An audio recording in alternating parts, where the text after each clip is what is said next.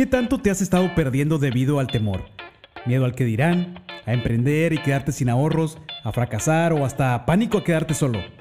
Es posible que de haber tomado antes aquella decisión que te atormenta hoy día, te encontrarías varios pasos más cerca de tu meta.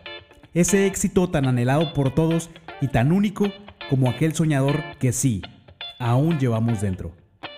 Te invito a descubrir esa llave a través de las experiencias de quienes han abandonado ya esa zona de confort. ¿Y por qué no? Te invitamos nos cuentes la tuya.